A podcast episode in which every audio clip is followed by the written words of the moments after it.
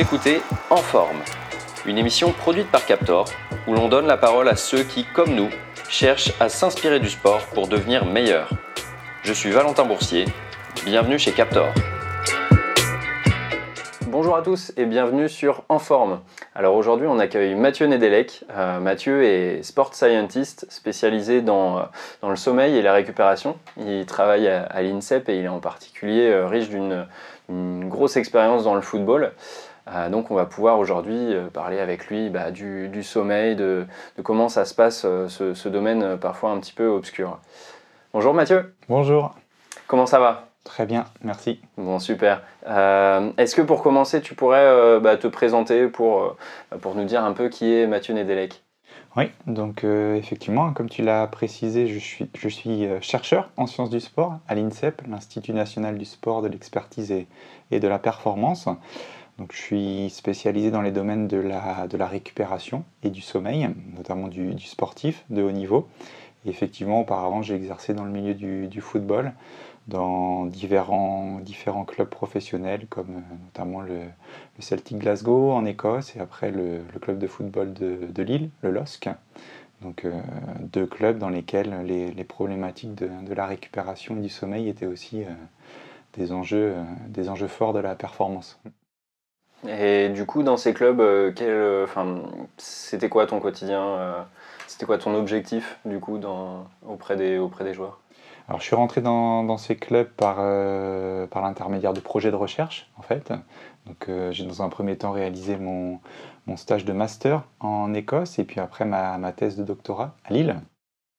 Donc, une thèse en, physiologie de, de l'activité physique et, de l'entraînement, donc sur la, fatigue et la récupération des joueurs, puisque, comme je disais, c'est l'un des enjeux dans dans, le football professionnel et aujourd'hui dans, le sport de haut niveau de manière générale, les sportifs sont amenés à, réaliser de multiples compétitions avec un court délai de récupération entre deux compétitions successives. Donc tout l'enjeu, c'est d'optimiser, d'accélérer le processus de récupération en leur proposant des, stratégies de récupération efficaces. Ok. Euh, donc ça, ouais, on le voit hein, quand, on est, quand on est sportif et même euh, pour tout le monde. Le sommeil, c'est ce qu'on voit principalement comme outil euh, pour la récupération. Est-ce que tu peux nous dire, peut-être pour qu'on qu'on ait les bases euh, sur, sur le début de cet échange, bah, concrètement, le sommeil pour notre corps, c'est quoi? Qu'est-ce que ça implique? Quels sont ses effets? Et, enfin, ouais, comment, comment il influe sur, sur la récupération? Donc, euh, avant de effectivement euh, rentrer dans le vif du sujet et parler du sommeil, c'est tout d'abord dire qu'effectivement des stratégies de récupération, il y en a beaucoup qui existent. Euh, il y en a aussi qui voient régulièrement le jour finalement. donc là maintenant, ça fait une, dizaine d'années qu'on travaille sur, sur ces stratégies de récupération. Et bah, aujourd'hui, par rapport aux données qui existent, notamment dans la littérature scientifique, il y a vraiment trois stratégies de récupération qui présentent euh, un haut niveau d'évidence scientifique. Il y a beaucoup de preuves tangibles pour ces trois stratégies. Alors ces stratégies, elles sont, ce sont les stratégies nutritionnelles, ce sont euh, l'immersion en eau froide ou bain froid, et puis finalement le, sommeil, qui euh, paradoxalement est, est, devenu en fait un, sujet d'actualité au cours, j'ai envie de dire, des, des 10-15 dernières années. Donc il y a eu euh, pas mal de travaux menés sur ces différentes stratégies, mais paradoxalement, le sommeil est arrivé, arrivé un, petit peu sur, sur le tard. Euh, alors que ben, effectivement le, sommeil ça concerne de, de multiples aspects de, la performance. Et euh, pour, en, pour, en, revenir à, ta question, effectivement le, sommeil va de manière générale favoriser une récupération physique une récupération aussi euh, psychique ou psychologique, mais vraiment il va agir sur euh, les grandes fonctions de, l'organisme.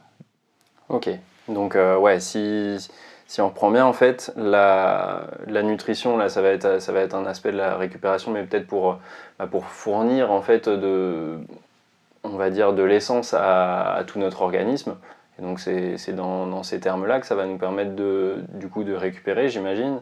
Ensuite, euh, l'immersion en eau froide, ça va être sûrement pour calmer tout ce qui est inflammatoire peut-être au, niveau des muscles. Et donc le, sommeil va permettre de donner aussi du, repos. Euh, est-ce que c'est parce qu'on est, on est longtemps, euh, je voudrais dire à l'arrêt que, que, ça, participe à notre récupération ou il y a, un mécanisme un peu plus complexe que ça derrière dans le fait que le sommeil nous permette de récupérer donc effectivement, le, sommeil peut être assimilé finalement à un état de veille de l'organisme. Donc il y a différentes grandes fonctions hein, dont l'activité est réduite. Par exemple, euh, la fréquence cardiaque va être, ralentie, la fréquence respiratoire va être ralentie au cours de la nuit de sommeil, mais ça reste une période éminemment active, j'ai envie de dire, pour l'organisme. Euh, effectivement, on parlait des, stratégies nutritionnelles, par exemple, euh, voilà, la, resynthèse de glycogène musculaire va notamment aussi se dérouler euh, au cours de la nuit. Et pourvu que ce soit effectivement couplé à, des stratégies nutritionnelles adéquates, ben, une bonne nuit de sommeil va favoriser la, resynthèse des stocks de glycogène. Tu parlais de l'action anti-inflammatoire de l'immersion en eau froide, certes, mais voilà, le, une, bonne nuit de sommeil va aussi euh, abaisser le niveau d'inflammation de, l'organisme et à contrario, euh, une personne en, dette, en manque de sommeil, va présenter un état inflammatoire exacerbé au, petit matin. Donc euh, finalement, on, se rend compte que vraiment, le, voilà, encore une fois, le, sommeil est, à l'interface de multiples, de multiples fonctions nécessaires à la récupération et c'est la raison pour laquelle, certes, en sciences et en sciences du sport, on cherche à isoler les différentes variables, à isoler les différentes stratégies de récupération qui existent. Mais ben, aujourd'hui, et, c'est tout l'enjeu aussi de nos, nos projets euh, de, recherche, on cherche à trouver ben, les meilleures synergies possibles entre euh, les bonnes stratégies nutritionnelles permettant de favoriser le sommeil, euh, le moment et, la proximité, à proximité du coucher, à quel moment refroidir l'organisme, par exemple par une immersion en eau froide, ou au contraire réchauffer l'organisme pour favoriser le sommeil. Donc aujourd'hui, on bascule progressivement effectivement sur des, des protocoles qui amalgament plusieurs stratégies de récupération pour notamment, in fine, favoriser le sommeil. Ouais, c'est vrai qu'on le sent au quotidien que, que c'est entremêlé ces, ces, différentes, euh, bah, ces différents facteurs. Parce que bah, par exemple, on va, on va aller beaucoup manger le soir. Bah, évidemment, notre digestion va, va, avoir un impact sur, euh, sur la qualité du sommeil. Enfin, moi, je vois quand je vais, quand je vais au restaurant euh, le, soir et que derrière je vais me coucher, bah, j'ai mon cœur qui bat à fond. Et, et, puis je sens que je suis brûlant. Et, et, donc ça, ça va aller forcément impacter le, le sommeil. Quoi c'est assez, assez fort quand même comme, euh, comme effet. Donc j'imagine que ouais, vous avez des, des, processus un petit peu de, de, retour au calme et euh, d'alimentation particulier pour, euh, pour enfin, avant d'aller dormir. Ça, c'est par exemple qu'il faut manger moins, par exemple, le soir pour, pour optimiser ces, ces situations d'endormissement et, et puis améliorer la qualité de sommeil. Donc effectivement, il y a un lien démontré entre la température centrale et le sommeil. C'est-à-dire que pour favoriser l'endormissement, le, soir venu, il faut viser une diminution de température corporelle de l'ordre d'un demi-degré. Et effectivement, euh, manger, euh, notamment manger de manière copieuse à proximité du coucher, va engager l'organisme dans un, dans un, phénomène et un processus de digestion qui va avoir tendance à augmenter la température centrale. Et effectivement, c'est l'une des raisons pour laquelle euh, manger trop proche du, coucher va perturber le sommeil. Et effectivement, les, recommandations sont de, consommer le dîner de 2 à 3 heures avant le, coucher. Et effectivement, lorsque ce n'est pas, pas possible, parce qu'on a une séance d'entraînement tardive euh, notamment, on, veillera effectivement à, réduire, à réduire la, ration et, l'apport énergétique afin de, ne pas perturber outre mesure le, le sommeil. Ok, bah euh, c'est bon, euh, bon à savoir. et, euh, et, alors, quelque chose qui est assez frappant, c'est que ça, j'avais vu, j'avais eu des stats à l'échelle d'une équipe sur des temps de sommeil qui sont, qui sont très très variables en fait.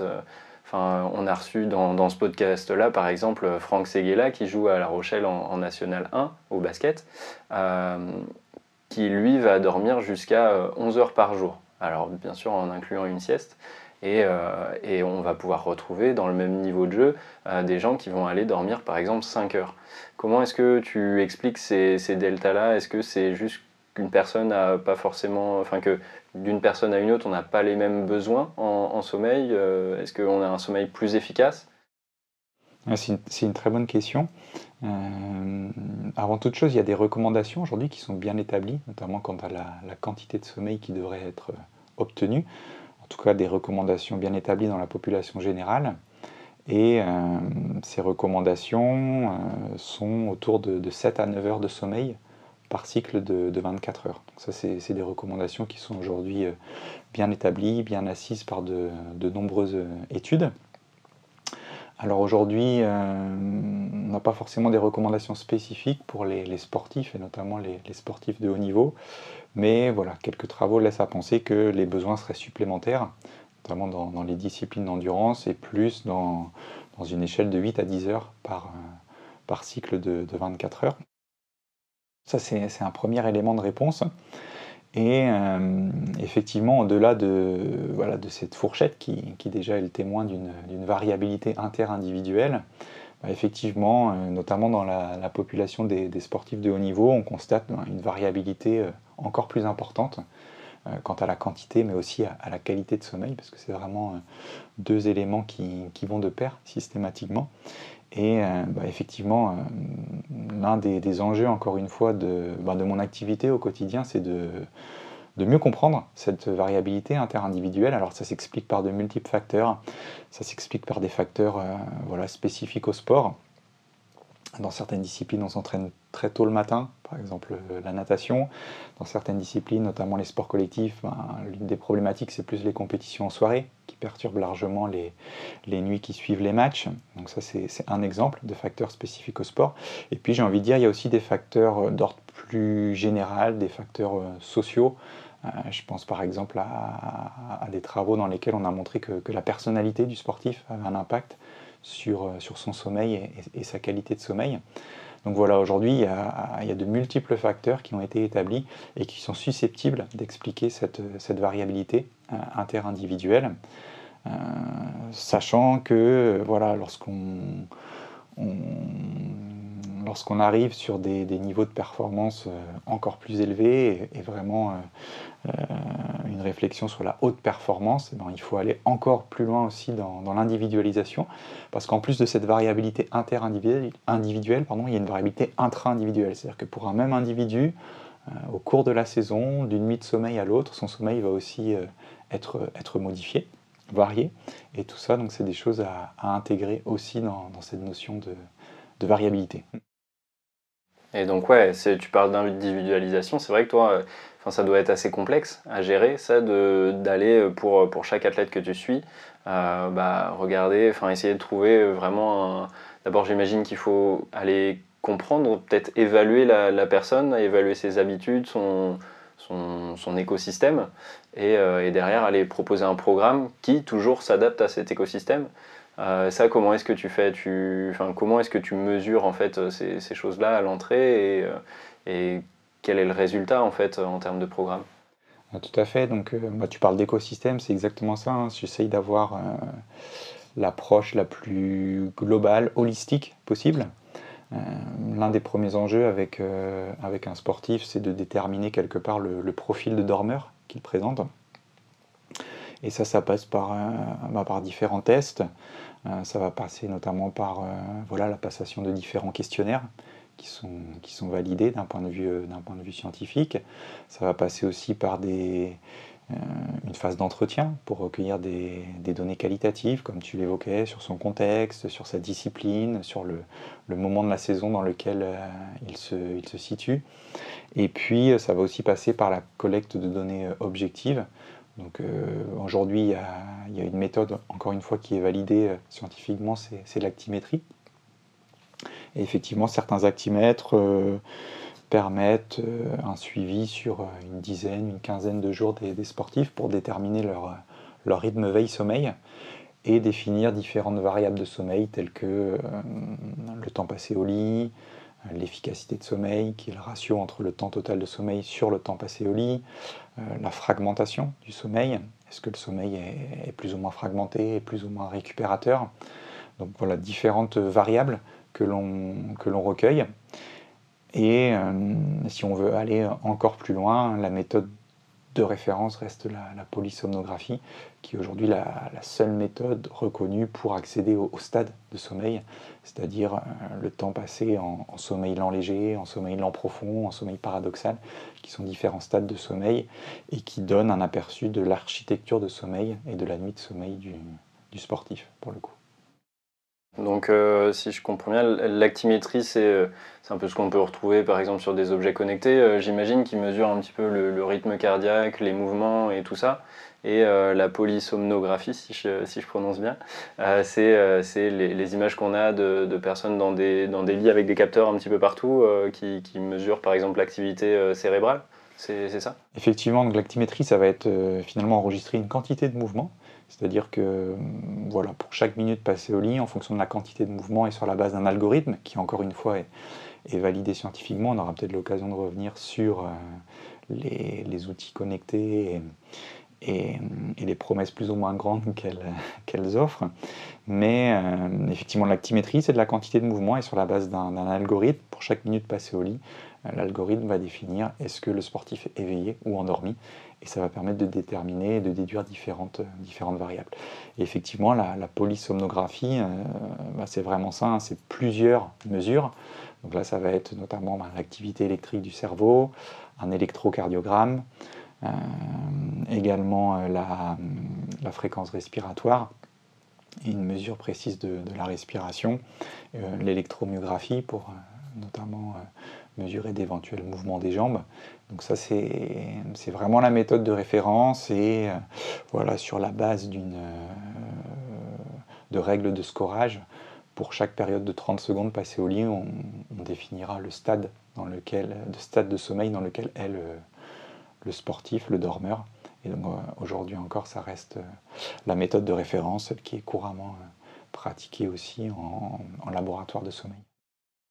Ouais, par contre, ça oblige d'être euh, dans un laboratoire. Donc, c'est peut-être pas les, les, conditions idéales, j'imagine, pour, euh, pour être, je vais dire, dans un sommeil euh, standard, entre guillemets. Effectivement, il y a un phénomène qui est, qui est bien reconnu, c'est celui du, du, first night effect, l'effet première nuit, le fait de dormir dans un environnement non familier, donc notamment un laboratoire de sommeil, peut venir perturber le sommeil. Mais encore une fois, on se rend compte que c'est très dépendant de la personnalité, puisque certaines personnalités, euh, notamment anxieuses et qui se font beaucoup de soucis pour leur sommeil, paradoxalement vont, vont dormir mieux en laboratoire de sommeil parce que euh, l'impression d'être, d'être suivi, euh, d'être, d'être accompagné va, va, quelque part leur, leur, faire du bien.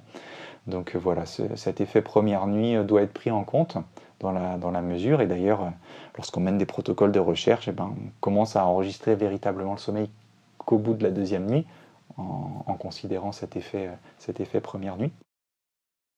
Et sachant que voilà, potentiellement, cet effet première nuit peut se retrouver aussi dans le fait de dormir dans un environnement non familier. Donc ça, c'est quelque chose à intégrer aussi dans la, préparation des sportifs, par exemple euh, à l'approche d'une grande compétition où euh, voilà, ils vont, ils vont notamment séjourner dans, un hôtel qui ne sera pas toujours non plus euh, aussi calme que souhaité ou autre. Donc ça, c'est quelque chose aussi à intégrer, bah, notamment dans, cette approche holistique que je mentionnais tout à l'heure.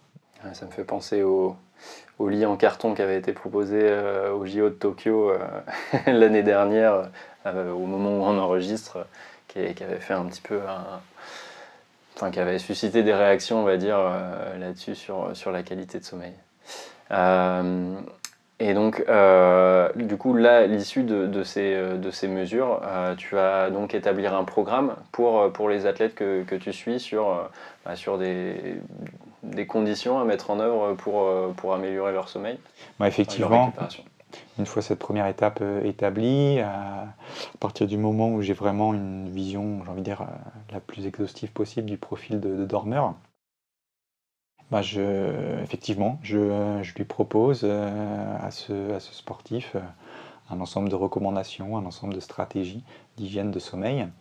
Et euh, bah, c'est le pendant, s'il y a de nombreux facteurs qui sont susceptibles d'impacter le sommeil, l'avantage quelque part, c'est lorsqu'on bascule dans une phase euh, d'accompagnement et de proposition de solutions, bah, il y a de multiples solutions aussi qui sont, qui sont possibles. Parce que je le, je le disais en introduction, bah, le, le, sommeil, c'est au carrefour de, de, de, nombreuses fonctions quelque part de l'organisme. Et du coup, ben, le pendant, c'est que effectivement, il y, a, différents aspects sur lesquels on, peut jouer pour favoriser le sommeil. Alors l'objectif, c'est de ne pas tout mettre en œuvre pour, et de ne pas tout réaliser pour, pour optimiser son sommeil, mais par contre, c'est de quelque part avec le sportif, passer un, accord pour qu'il s'engage ben, sur deux, trois éléments clés susceptibles de, rapidement lui apporter des, bénéfices.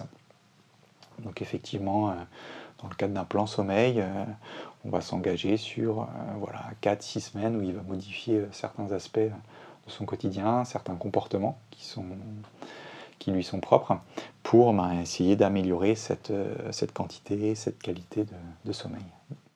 Ouais, on pense. Enfin, moi, quand j'entends ça, je pense particulièrement aux, écrans. Aujourd'hui, on est on utilise notre portable jusqu'au moment où, on se couche quoi. Euh, et, ça j'imagine que ça doit être un des facteurs qui, que, tu essaies de pousser euh, auprès des, athlètes. Effectivement l'utilisation des, des, nouvelles technologies et au-delà de ça euh, l'exposition possible 24 heures sur 24 à des environnements lumineux artificiels finalement c'est aujourd'hui l'un des l'une des causes majeures de la, de la, diminution du temps de sommeil, chez les sportifs certes, mais dans la, dans la population en général. On estime qu'au cours du XXe siècle, euh, les Français par exemple ont en moyenne perdu 1h30 de sommeil, ce qui est, ce qui est juste énorme. Et effectivement, au tournant des années 2000, avec euh, la généralisation des, nouvelles technologies et, surtout l'usage qui en est fait, ben, on, arrive euh, effectivement aujourd'hui à un, temps de sommeil moyen des Français de, de 6h42, ça c'était les, dernières données en, 2019. Donc euh, voilà, c'était la première fois que, le temps moyen de, sommeil des Français passait sous les, 7 heures. Et ce seuil des 7 heures, encore une fois, il est, bien établi, c'est-à-dire que dormir régulièrement moins de 7 heures, c'est faire le lit de, plusieurs euh, maladies chroniques. C'était pour ça qu'un signal d'alarme avait été lancé à ce moment-là. Mais euh, bah, effectivement, l'usage raisonné en fait des, écrans. Je pense que effectivement aujourd'hui c'est un enjeu fort pour, euh, pour prendre soin de son sommeil. Et comme tu le disais, euh, voilà, vivre euh, bah, dans la croyance que au moment du coucher, il me suffit d'éteindre mon téléphone, de poser ma tête sur l'oreiller et que, que, le sommeil va venir, c'est une chimère, parce que notamment au cours de, de l'heure qui précède l'endormissement, en fait, il y a un phénomène qu'on pourrait qualifier de détente cérébrale qui se met en place, c'est-à-dire qu'il euh, faut arriver à progressivement modifier l'activité électrique du cerveau, passer d'une activité typique de la veille à une activité euh, plutôt typique du, sommeil lent profond, qui est particulièrement récupérateur. Et ça, ça prend un petit peu de temps. Et effectivement, quitter son, quitter son, son smartphone, par exemple, euh, et euh, quelque part bah, avoir utilisé de manière intense son, cerveau sur son smartphone juste avant le, coucher, c'est effectivement le, risque de, retarder finalement cette détente cérébrale et de retarder l'endormissement. Ouais, donc j'allais venir, c'est quoi les goûts de practice un peu de, de avant d'aller s'endormir? Qu'est-ce qui, qui est bon de faire euh, pour, pour optimiser tout ça? Donc, euh, bah, effectivement, l'un des, messages clés à ce niveau-là, c'est de limiter au maximum, voire si possible d'arrêter au cours de l'heure qui précède l'endormissement l'utilisation des, des, nouvelles technologies. Euh, tout simplement aussi de, de déconnecter, c'est-à-dire inconsciemment, le fait de mettre son téléphone en mode avion, bah, le cerveau intègre, encore une fois de, manière inconsciente, que qu'on entre dans une phase dédiée au repos et qu'on se déconnecte véritablement de, la société, des sollicitations. Or, euh, bah, aujourd'hui, le nombre de personnes qui, euh, gardent leur téléphone euh, juste à côté de l'oreiller, voire qui sont réveillées au cours de la nuit par des, textos ou, des emails, je pense qu'il est, il est juste très important, ce nombre-là. Donc effectivement, euh, il y, a un enjeu à ce niveau-là. Et puis de, bah, basculer sur des, activités justement qui vont plutôt favoriser cette détente cérébrale. Alors je pense euh, bah, évidemment à la lecture, si possible sur, papier. Et puis euh, voilà, dans, dans, le grand élan des, thérapies cognitivo-comportementales, bah, on retrouve voilà, la, méditation de pleine conscience, les exercices de cohérence cardiaque qui sont basés sur durée de l'inspiration et de l'expiration qui favorise notamment la, stimulation du système nerveux parasympathique, par exemple, c'est un autre exemple. Donc vraiment bah, de s'engager sur des, activités qui, favorisent la relaxation, la détente et puis aussi qui, qui font plaisir, tout simplement. Et euh, on, va, on va noter tous ces, tous ces conseils-là pour les diffuser euh, dans, dans les différents posts qu'on va faire. Euh, et alors du coup, tu parlais de nouvelles technologies et tout ça, et en effet, on a commencé à aborder cette, cette partie-là. Aujourd'hui, bah, quand on est sportif, ça nous arrive souvent d'avoir des montres pour mesurer nos performances, et ces montres-là, il se trouve que bah, nous donnent des informations sur notre sommeil. Euh, dans quelle mesure est-ce qu'il faut euh, se, fier à ces informations-là euh, Je sais que sur ton blog, tu écrivais justement un sujet qui était, enfin, un, papier qui était très intéressant sur le fait qu'il fallait peut-être un peu s'éloigner de ces, données-là, en tout cas ne pas les garder vraiment toujours à l'esprit. qu'est-ce que tu peux nous dire là-dessus? Qu'est-ce qui, est, bah, qu'est-ce qui est bon de faire? Qu'est-ce qu'on peut faire? Quelles mesures peut-on croire? Et, au contraire, lesquelles sont, sont peut-être à proscrire ou du moins à ne pas se préoccuper. Quoi.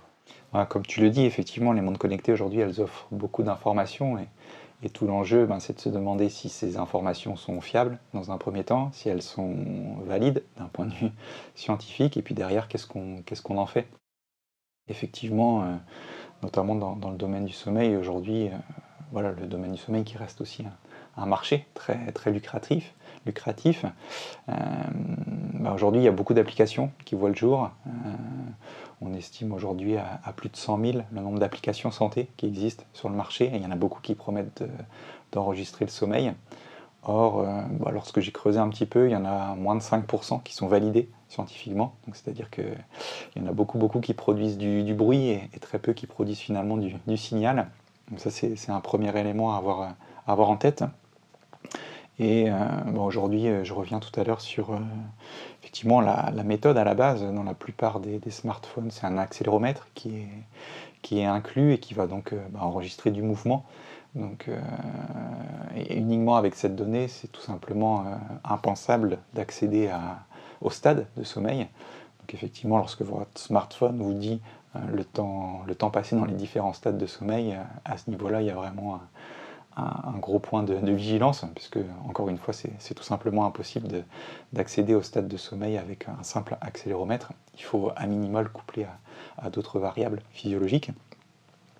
Et puis c'est le risque aussi pour les personnes euh, qui progressivement s'inscrivent dans une dépendance vis-à-vis de, ces, données, euh, bah, de basculer hein, sur des, troubles euh, qui, sont aujourd'hui bah, clairement énoncés. Hein. Parle d'orthosomnie pour les personnes qui sont euh, toujours à la recherche d'un bon sommeil, d'un sommeil, euh, correct finalement. Euh, c'était une notion qui était précédemment vue dans le domaine de la nutrition, l'orthorexie, et finalement bah, on a basculé sur, sur l'orthosomnie dans le domaine du, sommeil. Et effectivement, et j'ai envie de dire malheureusement, c'est des personnes qui au cours de la nuit vont se réveiller et puis la première chose qu'ils vont faire c'est d'aller voir sur leur téléphone combien de temps ils ont dormi depuis depuis le coucher. Et effectivement, ben là, je pense qu'on passe clairement euh, à côté de, à côté de euh, l'éventuel intérêt, parce qu'il y a quand même un intérêt, je pense, à, à, ces, à ces, applications, en tout cas celles qui sont validées, c'est ben de, voilà, de s'inscrire dans une démarche de, prise de conscience de, de, son sommeil, de ses rythmes, avec peut-être derrière le souhait aussi de, l'optimiser. Mais voilà, je pense qu'il faut rester... Euh, il faut rester lucide et surtout euh, maître vis-à-vis de la donnée. Par moment, on se demande qui est-ce qui maîtrise l'autre Est-ce que c'est la donnée qui maîtrise l'utilisateur ou, est-ce que l'utilisateur reste maître de la, de la donnée? C'est une question forte, je pense. Mais alors, est-ce qu'il y a quelque chose quand même à, mesurer euh, dans, ce sommeil? Parce que ça peut par exemple participer quand on, quand on va quand on sait qu'on va avoir des séances de prévues le lendemain, à, bah, la formulation de notre séance, justement, on se dit, bah, Enfin, peut-être que euh, sachant qu'on a eu un mauvais sommeil, on va pouvoir peut-être alléger la séance ou au contraire avec un, très bon sommeil pouvoir, pouvoir l'améliorer. Est-ce qu'il y a tout, de même quelque chose à, mesurer là-dedans? Oui, ben, moi je pense que voilà la, dimension, euh, la dimension subjective est, fondamentale. Euh, l'une des questions, je pense, première à poser à un sportif, c'est comment est-ce qu'il est se sent.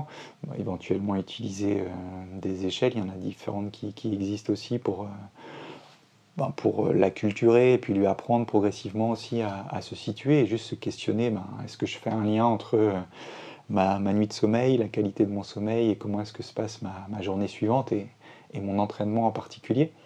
Et je pense que voilà, en s'engageant dans cette réflexion, on s'engage aussi, pour moi, dans, l'un des intérêts majeurs aussi de, l'entraînement, voire à plus haut niveau, la, conduite d'une carrière, c'est d'apprendre à, mieux se connaître. Et là, je trouve que ça, devient, pertinent. Donc effectivement, je pense que euh, voilà, la, donnée, notamment la donnée objective, a, aujourd'hui un, un fort dans nos, sociétés. Mais je pense que voilà, euh, encore une fois, euh, ben, mieux comprendre comment est-ce que, est que je fonctionne et comment est-ce que fonctionne mon, sommeil, c'est déjà un, premier bon pas vers une meilleure connaissance de soi et, et pourquoi pas, euh, si, on, si on raisonne entraînement sportif, une, une régulation progressive aussi de, l'entraînement sur, sur cette base-là. Ça, ça, répond, ça répond à, à pas mal de, de questions que, que, je me posais, parce que c'est vrai que enfin, on peut, on peut s'inquiéter en regardant nos, nos, nos, résultats de voir ah, mais j'ai eu très peu de sommeil profond, euh, pour, pour m'être renseigné pas mal sur le fonctionnement du sommeil, je sais que normalement je dois avoir des cycles de, de sommeil à, à, retomber en, état de, bah, de, sommeil profond régulièrement durant ma nuit. Et puis là, quand tu regardes les données euh, sur, sur l'application, il n'y a pas... Il n'y a pas ces cycles, tu te dis, bon, bah, j'ai vraiment fait une mauvaise nuit, alors qu'au final, tu te sens reposé en te réveillant. Et c'est vrai que ça peut être assez préoccupant, mais du coup, si, si je comprends bien ce que tu dis, faut essayer de, ouais, de mettre un petit peu le frein sur, euh, sur euh, l'interprétation de l'application et, euh, et, se dire bon, si tu te sens reposé, c'est cool quoi. Exactement, je pense que c'est l'élément fondamental et, et, des études ont d'ailleurs montré, encore une fois, en laboratoire de sommeil, que simplement le fait en tant que, que chercheur ou entre guillemets autorité scientifique de dire à une personne qu'elle avait mal dormi alors que ce n'était pas le cas, ben, ça influençait sa journée suivante. Donc je pense qu'il faut effectivement rester lucide et en tout cas, encore une fois, mettre par rapport à, toutes ces données. Bah, ça rejoint exactement les, propos de, François Carré que j'ai interviewé récemment, qui, qui, lui parlait plutôt cardiologie, mais, euh, mais c'est pareil, sur une séance de cardio, euh, quand, quand on va sentir qu'en fait on, se sent faible alors qu'il nous reste par exemple sur une séance de 30-30 bah, des, itérations à faire, bah, ça sert à rien en fait de, s'obstiner et puis d'aller euh, d'aller chercher le bout si, si on se sent pas euh, bah, dans, un bon état. Euh, bah, vaut mieux écouter son corps, c'est lui qui est censé nous donner des bons signaux. Bon, certes, il faut se dépasser, mais, les signaux du corps sont, sont, sont très très importants quand même. Donc bah écoute, c'est hyper intéressant, on a appris beaucoup de choses. Euh, le, sujet du sommeil, c'est un sujet vraiment très très vaste. je pense qu'on pourrait parler pendant des heures euh, de, de, ce sujet-là, mais au moins aujourd'hui, je trouve qu'on a répondu à, des questions essentielles. En tout cas, merci beaucoup Mathieu, c'était hyper intéressant. Et euh, puis bah voilà, je te souhaite une bonne journée et, et peut-être à bientôt. Avec plaisir, à bientôt. Merci beaucoup d'avoir écouté ce podcast jusqu'au bout. N'hésitez pas à le partager autour de vous à 1, 2, 3 de vos amis, ça nous aide vraiment à progresser. N'hésitez pas également à vous rendre sur notre site captor.io, k a p t o r.io. Vous pourrez vous y inscrire à notre newsletter et recevoir régulièrement des conseils de pros pour devenir meilleur. Vous pouvez aussi nous retrouver sur les réseaux sociaux LinkedIn, Instagram et Facebook pour suivre les avancées de Captor chaque semaine. Sur ce, je vous dis à bientôt et n'oubliez pas de rester en forme.